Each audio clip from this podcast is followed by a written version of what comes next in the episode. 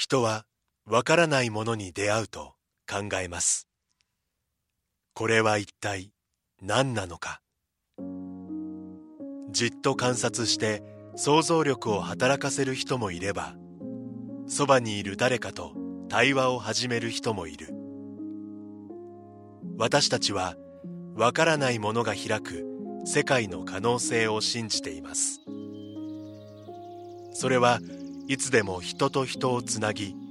多様な考えと対話を生み出します。そして私たちを想像もしなかった場所にまで連れて行ってくれるのです。明治産業はアートを応援します。あなただけのプラスを提供する明治産業。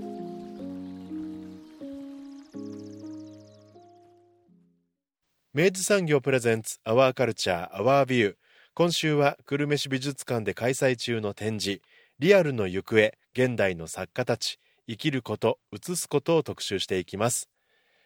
私の車の中には当番組プロデューサー三好です。おはようございます。おはようございます、えーはい。ロロケロケです。ロケでございます、はい。久留米市美術館の今駐車場で、はい。えっとねこの前撮りをさせていただいておりますが、ええーリアルの行方。はい。ねえっとリアルというですねえっとこのリアルの隣には写実というですねあのうん。ルビが振ってありまして、はい。えっとまあこのタイトルでまあ写実なんて言われると、えうん。まあ写実主義のですね、うんうん。あの絵画うん。およびまあ作品がうん。まあきっと楽しめる、うん。まあそういう展覧会なのでしょうなとうん。腹をくくって、はい。えっと見ているそこのお客様はい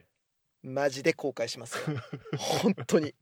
あの、ええ。よもやこんなところまでうん。たどり着かせていただくことになろうとはっていうところまで本当に行きます、あの気持ちいいですねすごいですね。あの、久しぶりに展覧会見てうん。乾杯したっていうふうに、え。あの圧倒されるほどにあのすごい展示でした。あの、はい。まさしく言葉通りいろんなあの意味でのリアル、うん。その写実のあり方うん。みたいなもののバリエーションを本当にですね見せてくれる凄まじい展示だったので、うん。あのこれあのぜひともですねちょっとご覧いただくべくあの、うん。ここから特集もう先に言います。2週にわたります。はい、はい。あのぜひあのお楽しみいただきたいと思います。えー今回は久留米市美術館の森聡学芸員にインタビューしています。お聞きください。三好さん、はい。えー今週は久留米市美術館にお邪魔をしております。あの私たちの楽園ことはい。久留米市美術館でございます、いやーもうやっぱ庭園がお綺麗でしたね本当ね。またさええ今日取材日がですね、はい。もうめちゃくちゃもう春春の陽気をね気候感じてね。あのありましてですね。まあもう本当に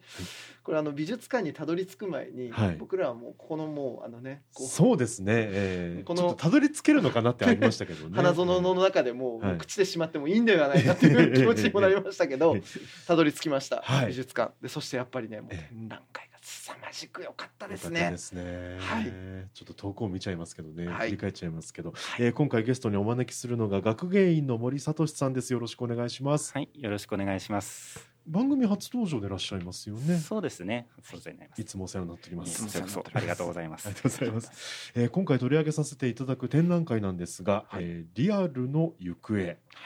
えーリアルのところに写実と書いてますけど、はい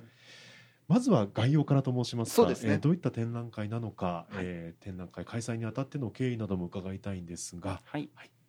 はい。えっ、と今回その今ご紹介いただいた通りリアルの行方っていう展覧会になってまして、はい。実はサブタイトルがこの後に続いてまして、はい。現代の作家たち生きること映すことというサブタイトルがついてます。はい。なのでえっと今回のえっとメインになるのは現代の作家というところを主眼に置いて構成した展覧会です。うん久留米市美術館としては現代の作家を取り扱うっていうのは結構珍しいと言いますか、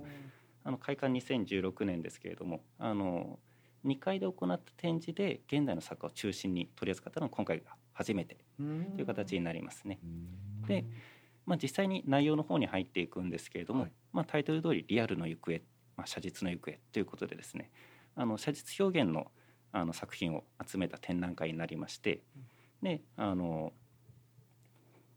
今回のセクションとしては2つに大きく分かれてます。はい。一つが明治の作品。でもう一つが現代の作品。うんで間のところはかなり飛ばしているんですけど、なんでこのようにこのような構成にしたかというと、まあ、明治っていうのが日本の写実を考えるにあたって非常に重要な時代背景に、まあ、時代になるということでですね、あのこの2つに絞ってます。で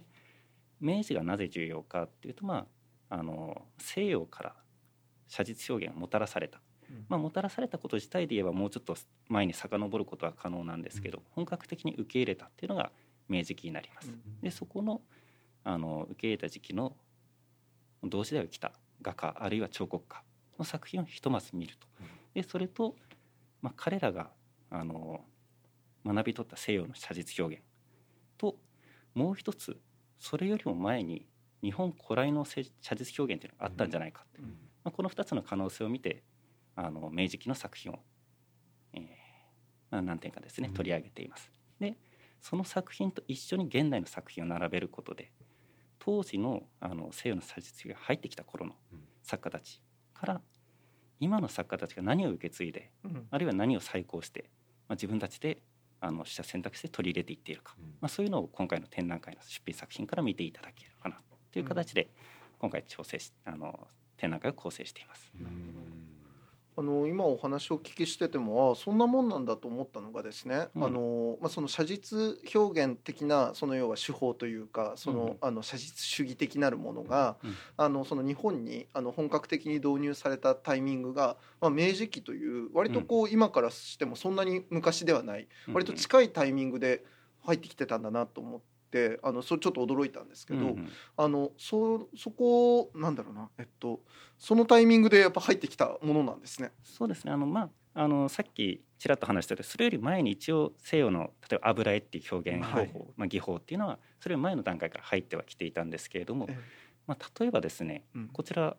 まあ絵で言えば今回は高橋雄一を出してますけど、うんはい、まあ、彼とかは特にそれが顕著かなと思うのが彼が油絵を目指したきっかけっていうのが友達、まあ、あの友人から見せてもらった赤飯画西洋の赤飯画を見て、うん、そのもののあの、まあ、再現性の高さに驚いて、うん、で簡単して、まあ、油絵を目指した、まあ、そういうエピソードが残っているのが一つと、うん、もう一つ面白いのは彫刻表現の方で、彫刻っていう言葉私たち普通に使ってますけど、はい、この言葉自体も実は、あのまあ、輸入語といいますかもともとはその明治に生まれた言葉になるんですね。この言葉自体の生まれはそもそも明治、うん、それより前だともう例えば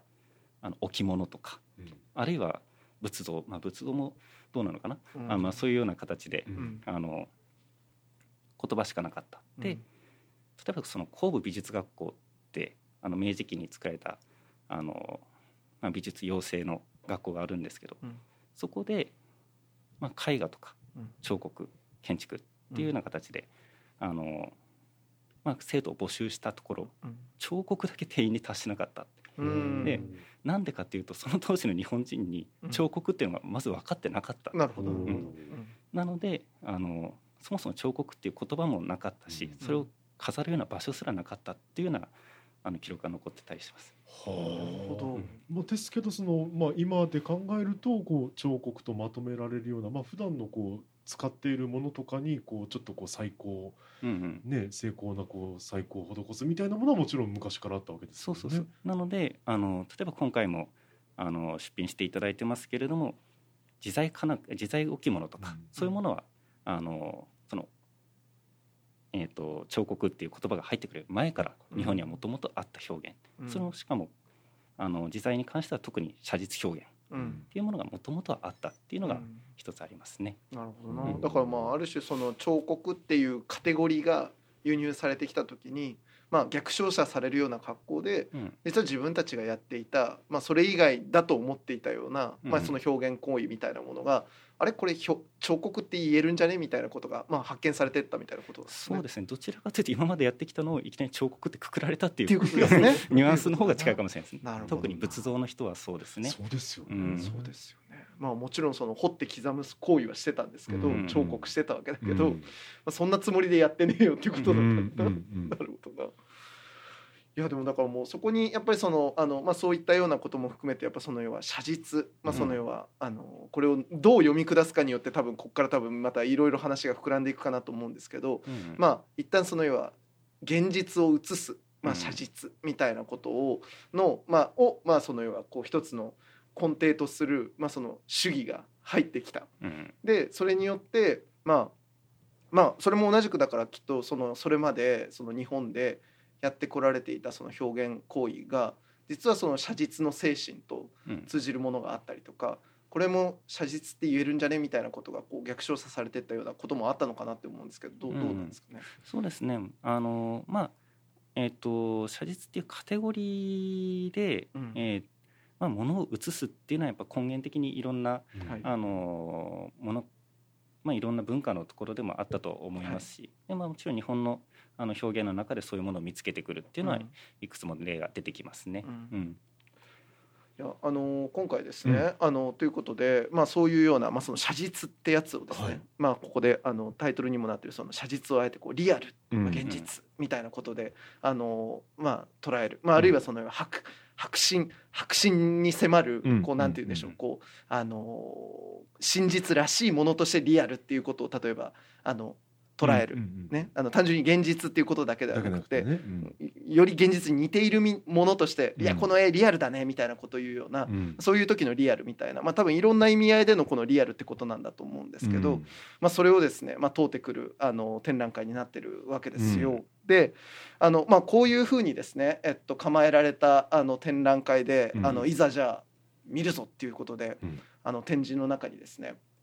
入っていくわけですけど、はい、あの最初にいきなり結構ですね、うん、あの壮大な膝かっくんを 食らわされるわけですよ。すなわち何かっていうと、まあ、そのまあ、こういうふうなあの立て付けなわけですから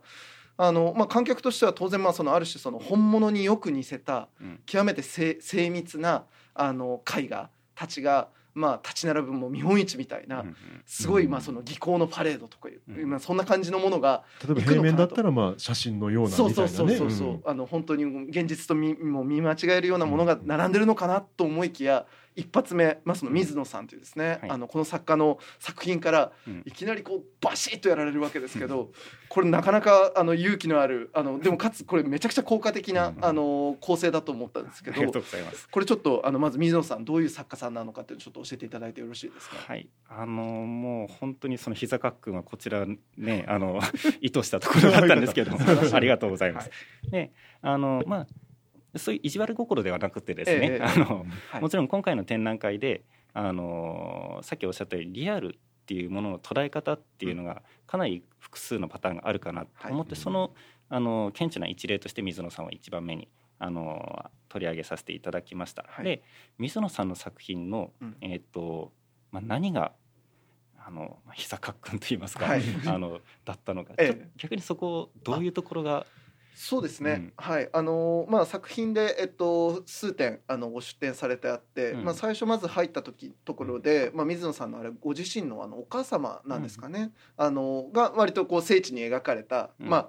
僕らが当初あの多分予見しているリアルな絵画としてまずそれが一発目あるんです。でただその隣にあの2つ並んでいくと、あのそれがですねめちゃくちゃ抽象化されたあのもう絵がこうあの色がこうなんかおもうたけり狂うような、うん、あの大きい画面のでその中にかすかにお母様の顔らしきものがちょっと、あの描き込まれた。でもかなりまあもう言ったらその印象派的なというかもう抽象画っぽいものとしての画面がですね2つどんどんと並んでるわけです。であれ？これ俺リアルっていう、まあ、その言ったら写実主義的な絵を見に来たんじゃなかったんだべかっていうことになるわけですよ。でそこででもやっぱりあの、まあ、今おっしゃっていただいたそのリアルっていう言葉の捉え方のバリエーションみたいなもの、っていうものをまずやっぱ最初にいきなり鏡をガンと突きつけられるような感覚があったんですね。あのすなわちやっぱその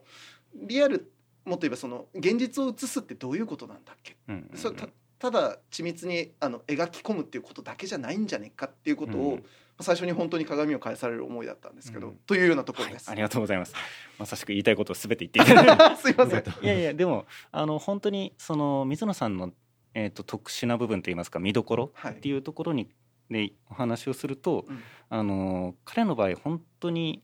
あの写真のように見える。要は視覚だけを切り取った作品を描くっていうのを目的としてるんじゃなくて、はい、自分が実感したものを全部キャンバスに映し込むっていうところに、あの自分の中のリアルをあの込めてる作家さんっていうように言うことができるかなと思います。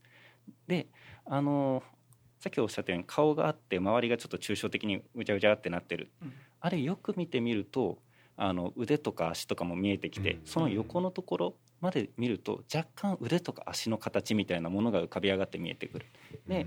それは何でだろうと思ってもう一回こうキャプションの方をちらっと見ると、制作期間っていうのがものすごく長いっていうことに気づくんですよね。でその制作期間のうちに人っていうのはずっと止まってるものじゃない。常に動いてる。なのである意味写真がぶれたような形じゃないですけどいろんな時間の経過がそこには含まれるし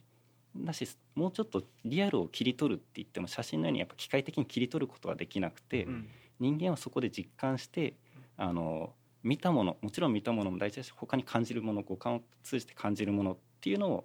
あのが付帯してこそ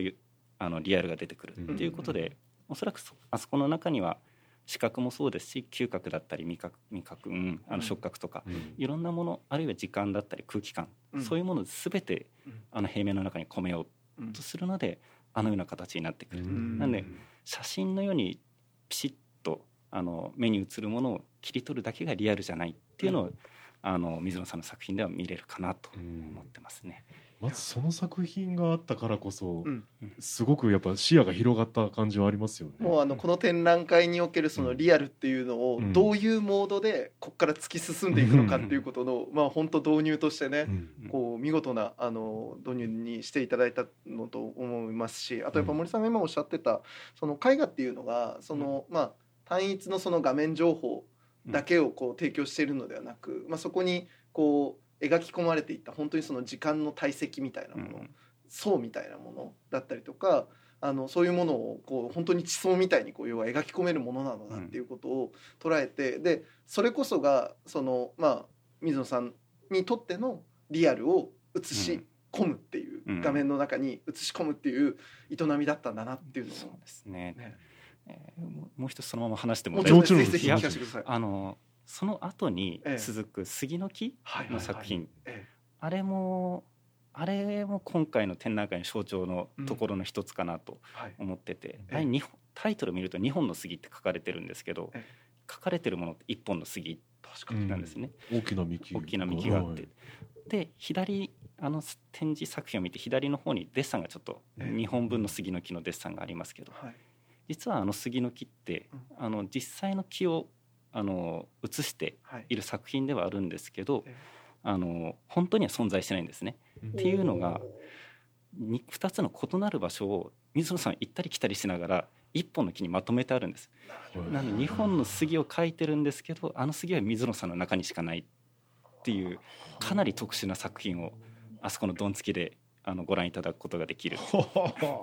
森さんいきなりリアル、まあ、その写実っていう言葉の一番ある種向こう側に逆走しているところを持ってきてるじゃないですか。一番よく見えるところに。すごいですね。すごいですね。もうなんならもう水野さんの作品だけでちょっと結構もう受け取るものが、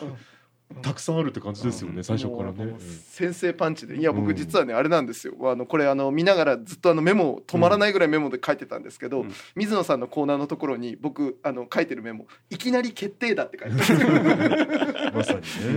いやすごいなと思って。であの今回のですね展覧会で僕あの本当にあの素晴らしい構成だなと思ったのがもちろんその水野さんもなんですけど、全体でですねこの後もお話ししていくんですけど、展示作家あのほぼあの、まあ、げ現存するあのあのご存命のあの作家さんたちに関しては、うん、あのあなたにとってのそのリアルとは何ですかっていうことを多分淘汰に違いない、うん、あの作家ご自身のですねあのお言葉のですねキャプションがそれぞれ読み物としてちょっとあの短文があの提示されていて、うん、これがですねもう本当あなたにとってリアルとは26番勝負みたいな感じでですね 凄まじいものになっててですね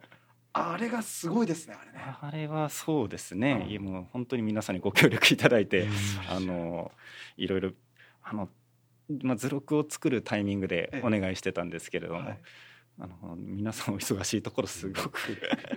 ね締め切りも守っていただいて あの書いていただきました。いやもうあれあの編集側の森さんからするともう本当ヒヤヒヤだったろうなと 僕は特にそこまでですけどね。あの担当した方は皆さんちゃんと出していただいたので。ねいやまさしくそこであの、まあ、水野さんがじゃあそこで何書いてるかっていうことをちょっと僕書き抜いたところがあるんですけど、うん、あの軽くちょっと読み上げさせていただくと、まあ、リアルとはっていうところの問いかけに対してあのまあこれは絵画とはっていうことに近いのかもしれないですけど、うん、まあ、不確かな世界との接触を試みることそしてそこから読み取った感覚を描くという行為だということに書いてあって、うん、まあ、これをですねあのみんなあの片目で見ながらもう一回その「マザー」っていう作品であったりとか、うん、あるいはその杉の木の絵を見るともう完璧にその通りですやんっていうことになっちゃうんです 打ちのめされるというかこれ以上言葉足しようがねえなっていう感じになるんですけど。ねえあの言葉こっち載ってたかな？あのもう何個かあのテキストっていうもう少し、はい、あの長文の方もあのいただいてたところがあって、はい、その中にですねそのリアルな絵画とはと問われた時っていうのがあって、はい、でもしかしたら極めて精緻に描写されたものを想像するかもしれない、うんうん、しかし実際にはこの世界はもっと不確かで曖昧そして流動的であり、うん、ね、それゆえに時には全てを精密に追い切れないという状況があってもおかしくないっていうのは、うん、まさしくもあの実際の水野さんの作品。に、うん、本当にそうです、ね、あのは全て反映されてるなっていうのは。本当にそうなんですよね。だからこうあの絵画の画面の中にこ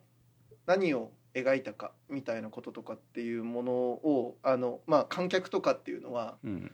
なんか作家が全部その答えを持っているようについ見がちじゃないですか。うん、でもちろん僕らよりもずっと高い解像度でその画面と向き合ってはいると思うんですけど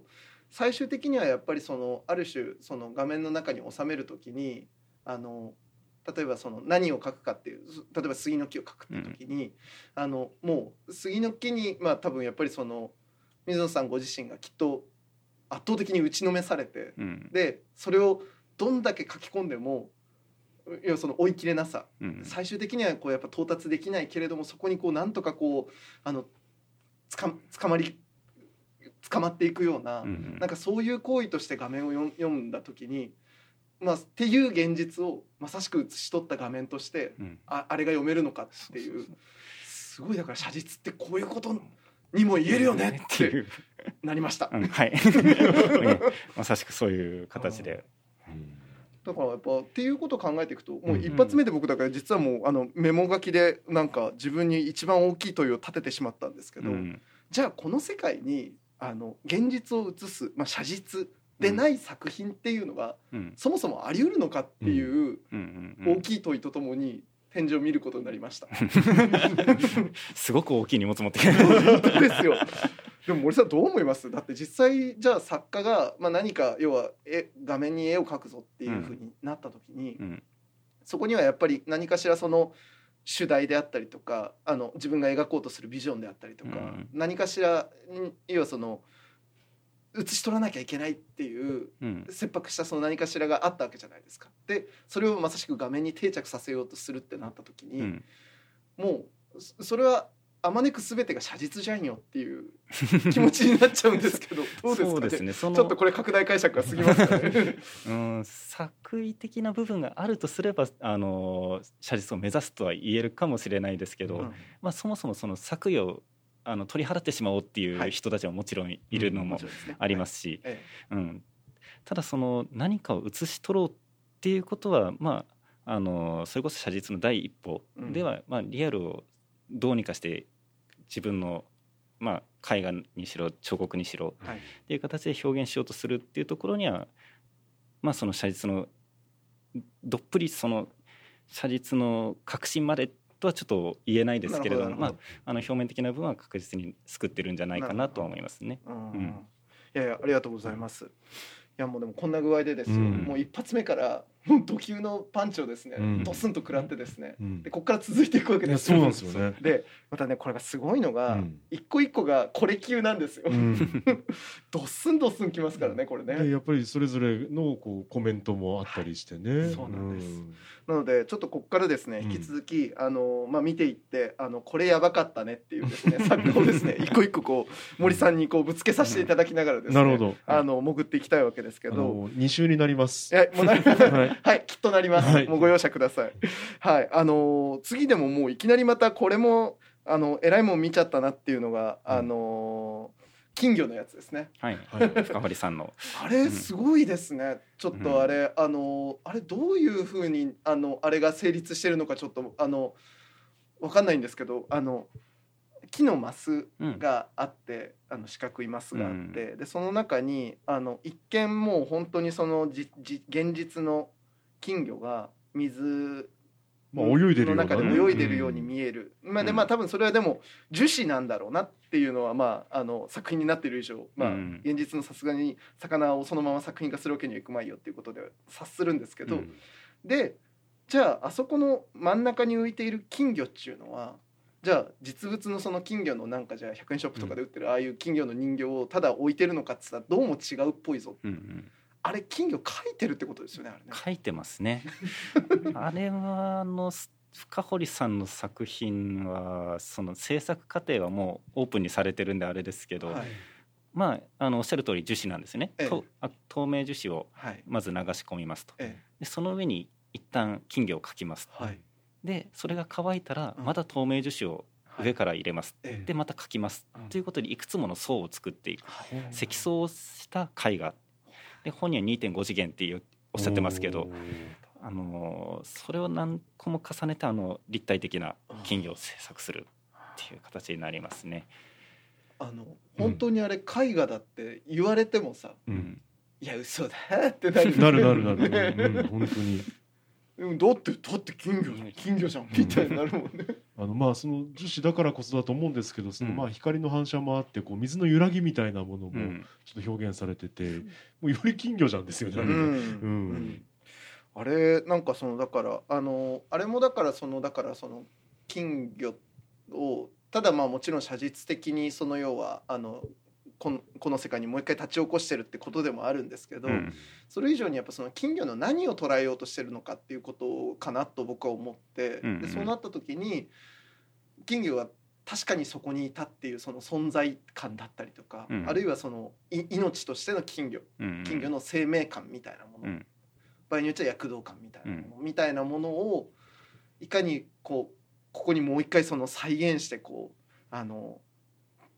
立ち起こすかみたいなことへのチャレンジかなって思ったんですけど、うんど森さんどうなんですかねあれね。まさしくそこのあの生命感もが、えっと生命感は多分一番あの深堀さんの中で重要だと思うんです、でもう一つなのはその今おっしゃった躍動感の動きっていうのを非常にあの深堀さんは重要視されてるんじゃないかなっていうの。であの特にさっきの桶桶の作品があるんですね。マスじゃなくてですね、うんあっちの方とかはあの実は樹脂のところを波立たせてあるんですよ。であの実際に金魚が動いたかのようなふわっとした波立ちみたいなものまで表現されてる。で、はい。あの深堀さんの場合このアクリル樹脂アクリルあの透明樹脂の向こう側っていうのを、まあある種彼岸の世界みたいな形で捉えられていて。で金魚自体は若干そのご本人曰く、まあ、客寄せパンダみたいなあの部分は確かにあると。ただそれを乗り越えてその彼岸の向こうの世界にどうにかしてあの見てる人をうん。呼び込めないかって、うん。なのでこう皆さん多分あれ見る時ってマスをこう上から覗き込んで、桶を上から覗き込む。あのまんま、まあ、もちろん本物じゃダメですけどうん。そのそれこそそのままドボンと顔をつけてこっちの世界に来れるようなものにできないか、なのであそこは現実非現実の境目っていうようなあの扱いもされるっていうことでですねあのなのであそこの透明樹脂の境目っていうのは非常にあの深堀さんの作品にとって重要な部分になってますね。や私あのおっしゃられてるお話をあの先ほどお聞きする中ではそうかと思ったのがあのまさしくその樹脂のあの積層が、うん、まあ、そのまま要はが画面になっているっていうこと、うん、だからあの本当にそう2.5次元のそのあの絵画なのだっていうのは、うん、なんかあの今のお話も聞けば聞くほどなるほどそういうことだったのかって感じがすごいしますですね。あのコメントの中にさほらあの仏像が生きてるように、はい、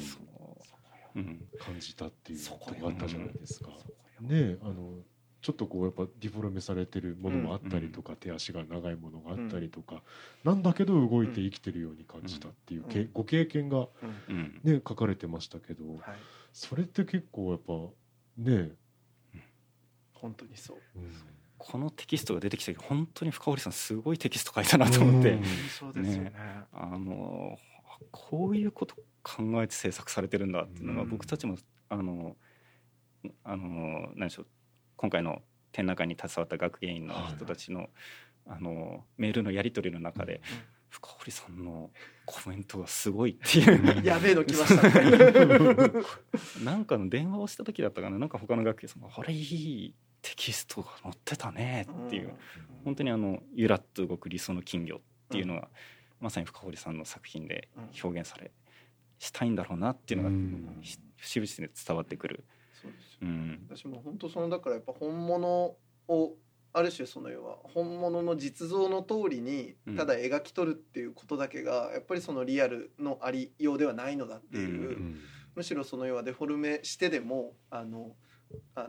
むしろそのやっぱ生命感みたいな躍動感だったりとか、そういうものをいかにこちらにという現実を伝えに来るものとして絵を描くっていうことができるのだっていうことを、あのテキストはすごい言っていて、マジかともうリアリズムこれもう 2, 発もう2発目でもうノックアウトされるところって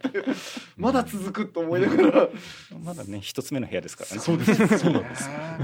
そうだからやっぱねあのだんだんやっぱなんかそのリアリズム解釈がですね、うん、もうこの2発でバチッと拡張されてですね、そうですね完全に開きましたもんね。本当にそう、うん、もうだからもう最初の部屋でも開いてってでまあ引き続きどんどん続いていくわけですけど、うん、もう本当だったら一個一個拾っていきたいですけどね、うん、あのー、そうだな。この中でいくとですねあのー、あでもやっぱな。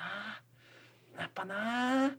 木ですか？なあ七からげさんい。や 本当はねこれ横山さんのもめっちゃいいの横山さんのもいいんですけどちょっとこれね時間が限りがあるので七からげさん行ってみましょう。七からげ綾乃さんというですね、はい、僕これあのこれもだからこれに関してもですね僕あの見ながらメモしてるんですよ。ここまでも写実としますか？っていうちょっととん。でもないものを見てしまった感じがあるん。ですけど、ちょっとこれあのどういう作家さん。なのかそしてどういう作品なのかっていうのをちょっと森さん。教えていただいてよろしいですか。はい、であともう一つ重要なあ七からげさん。が今回の展覧会一番最初に出てくる彫刻作家なん。です。あそっかそうだ。あの順番でいくと七からげさんが初めて彫刻として出てくる作家さんいます。なんでそれも含めて多分パンチというかあの迫力があるんじゃないかなと思います。で七からげさんの作品っていうのはあのおおよそに分かれて2つのパーツに分かれるんですね。はい、で1つが毛布をかぶった人体のようなものの部分と、はい、その人体のようなもその毛布からはみ出てる手足のようなもの、うん、でその手足がかなりしわくちゃといいますか、うん、あのしわがれたようなものが出てきてます。であのモチーフの種を明かすとそこのしわがれたところっていうのはあの植物が極度まで乾燥した姿のものを、あのモチーフとして描いてるんですね。例えばバナナの茎の部分だったり、はいはい、あるいはあの本当に乾燥しきった生姜とか、はい、そういうものをあのモチーフとしてあの出されてます。はい、でここで注目ポイントっていうのがあの七からげさんのその毛布の部分っていうのはすっごく丁寧にあの磨き上げられて滑らかなあの表面になってるのに対してその植物の部分っていうのはかなりもう痛めつけられているようなぐらいに荒々しく削り削られてるっていうのがあの非常に特徴的な部分かなと。であの特に七影さんそのなんで植物を乾燥したものを使っモチーフとするかっていうとそのみずみずしかった植物がだんだんと枯れていって乾燥しきる、まあ、そこにまあ、生命の動きの流れっていうのを見ていくっていうのが、あのまあ、そういうような枯れた植物を使うようになったきっかけとなってる。っでそういうものを手足として、まあ、あるいはその毛布毛布に包まれた中身として出すっていうことで、何かちょっと神秘的なものだったり、見ちゃいけないものっていうのを想像させる、あるいはそこにあの、まあ、生命の流れっていうのはそもそこそもそもそこの中に、あの封じ込めてしまうっていうのが七回作の特徴かなと思いますね。あの滑らかすごい滑らかに見えるからこそおっしゃった通り、その滑らかじゃない部分にちょっと恐怖みたいなものを感じたりとか、その毛布の向こう側も必ず想像しますよね。すごく、ききましたねこれはね。うんあとやっぱ本当あの七倉さんのあのコメントの部分でですね、うん、あの今あの森さんにもご紹介いただいたところにもやっぱ通じるんですけど、うん、あの私にとってリアルとはっていうところがあるわけですけど、うん、一瞬と永遠の両方を同時に感じさせるものだと思うと、うん、えー、潤いと乾き生と動未来と過去、生きながら死に、まあ、死にながら生きるものみたいなものを書いてるわけですね。ですなわちあなるほどなとやっぱ思うのはそのやっぱリアリズムの絵画あるいはリアリズムの何かしら彫刻みたいなことをやっぱり最初やっぱ僕らはやっぱこうイメージするものとしてはやっぱ本当に本物らしきものがただそこにあるっていう感じに思いがちなんだけど、そこにその時間っていう、その時間の経過あるいは変化っていう、まあ、そういうような現実をあの注ぎ込むことを僕らは全然考えようもなかったんですけど、なるほど。そういう現実があって、それを閉じ込めるっていうのも確かに一つの現実を映すものとしての写実表現足りえるのだっていうことに、うん、僕結構圧倒されたんです、はい、時間だ ね今回の展覧会時間をテーマに扱う作家さん、やっぱさっきの水野さんもそうですけど、うん、七唐毛さんもね、あのいらっしゃいますしやっぱ時間っていうのはかなりあの重要なキーワードになるんじゃないかなとは今回の展覧会で見てますね。本当にそうですね。七影さんのあのじ実際にこう何をモチーフにしてるのかっていうの画像先ほど実は見せていただいたんですけど、うん。はい、本当にあの干からびた状態のフルーツですとか、うん、まさにこう命が尽きてしまったであろう尽きそうなものを実際にああいうのをご覧になりながら作られるんですね。そうですね、えー、あの基本的にはまあその生きてる段階みずみずしい段階から観察をする、うんうん、ただ観察っていうほどの力の入れようではなくてあの基本的に目にちょっとでも止まるところに置いておく、ね、節々でたまに見てるぐらいのでだんだんだんだん枯れていって完璧に乾燥しきってからそれを制作に用いるっていうのに伺ってますね。はあ、すごいねそこも時間がかなりじゃ流れてるんですね。なんで実際に見つめるところから制作が始まるっていう形になりますね。そうなんだよ。あの絵画ってさ、うん、あの描くことだけにさ、うん、注視されがちなんですけど、うん、その前に必ず先行して見つめるっていう行為が絶対あるはずなんですよね。でなんかねそれを本当になんか今回あの僕展覧会来る前からずっと考えていてやっぱその画面にそのリアルに映し取るってどういうことなんだっけなっていうことを考えると、うん、本当にやっぱりあの見つめるところからしか始まんないわけですよ、うん、もっと言えばその作家がどのようにこの世界を見たかっていうところが定着してるのが、まあ、画面絵絵だっていうことを考えると、やっぱその作家の目線というか視線みたいなものがどこからどのように始まってるのかっていうことを考えることは結構このテーマにおいて重要だなっていう感じはすごいしました。うんねもう。いやそんでね、うん、で、えっと、この七からげさんのまさしくその生きながら死に死にながら生きるっていうような、まあ、このテーゼをこう引き受けた直後にですね、うん、来るのが今度は三田春夫さんですね、うん、これがね なんてうまい構成なんだと思ってですね。もうちょっと圧倒されたんですけど三田さんえっとこれあの鉄なんですかねあれね？そうですね、あのまあ他にも金属は確か使われてたと思いますけれども、はい、基本的にはまあ金属で、はい、あの動く、はい、えー、っと生き物の形を作るということで、自在置物ですね。はい、まあ、もちろんそもそも日本の伝統工芸であるその自在置物のまあそのまあ伝統的な技法も使いつつ、まあ、現代の素材とかも使いながら構成しているのが三田さんの作品になります。うんもう本当に聖地に作られた、うん、まあほぼ原寸大とあの、近しい、まあものによってはちょっと大きいものもあるんですけど、あの昆虫だったりとかそうね、ね、そういうものたちが。本当に船虫が怖かった。ね。ね。あれもうあのあの昆虫、あの標本として普通に置いてあっても、全然そのそのまま見えるぐらいのリアルな、まあ、ものたちなんですけど、でも標本見ながらなんですってね、そこ。あのこれもう三田さんの本当にこのコメントが凄まじくて、うんうん、あのまああのあるねそのギャラリーでのあの質疑の時にあのあなたの作品はその生を作っているのかあるいは死を作っているのかと問われたのだと。うん、で、まあ、昆虫を生きているように作りたいと思ってやっていたはずなのですが実際に写実しているものは死んだ標本ですと、うん、それを写し取っている行為は生を写しているのか死を写しているのか10年以上答えは出ていませんとおっしゃるわけですね。うんこれマジすげえ、うん、とんでもないなと思ってですね。もうあの打ちのめされもう6度目ぐらいです。ね本当も今回のその三田さんの場合提談もちょっとしてもらって、ええ、その中でも同じ議題を、はい、あの話されて、まあ、やっぱそこでもあのやっぱまだ答えは出ていないですっておっしゃってましたけど本当にその三田さんの場合しかも観察が非常に、はい、あのさらに重視をしてる作家さんというか、うん、標本をあの持ってきてでその一般的な作品作る場合だと多分標本の通りにあの模写してとかでそれを作っていくっていう形で制作が進むと思うんですけど三田さんの場合はそれをまあバラバラにしたりとかして、うん、でなんでこの爪はここについてるのかとかなんでこういうふうに動くのか、うん、身体構造をちゃんと理解してから制作の方に入るっていうワンクッションがあるんですね。解剖学的な。そう。なので、うん、あの三田さんの作品って本当に細かく作ってるなでパッて見逃しちゃいそうなんですけど、うん、見のあの細かく作るはずなんです。そこまでちゃんと全部観察をして、うん、なんでここがこうなってるかっていうのを理解してから制作に入る、うん、なので三田さんの作品あれあの自在はもちろん動かせるんですよね。手足とか、はいうん、あれの可動範囲は実際の虫と同じなんですすごい。すごいほらだからあのほらそれこそそのリアルなね 何かしらを見た時に、ね、まるで生きているような何々ですねっていうことを僕ら無邪気に言うじゃないですか。うん、でその時にその要は生きているようであるっていうことを、あのまあ要は価値の源泉としてるわけだし、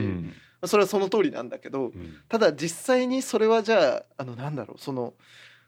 本当にだからやっぱそのミサさんの書いている通りやっぱそのでもそれの源泉となった一番の標本はすでに死んでいるのだっていうところを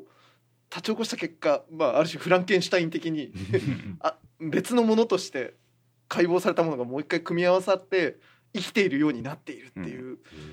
でそれをもって僕らは生きているようだって言ってリアルだとかって言ってるわけですよ。だから、ね、これはすごいですよね、うん、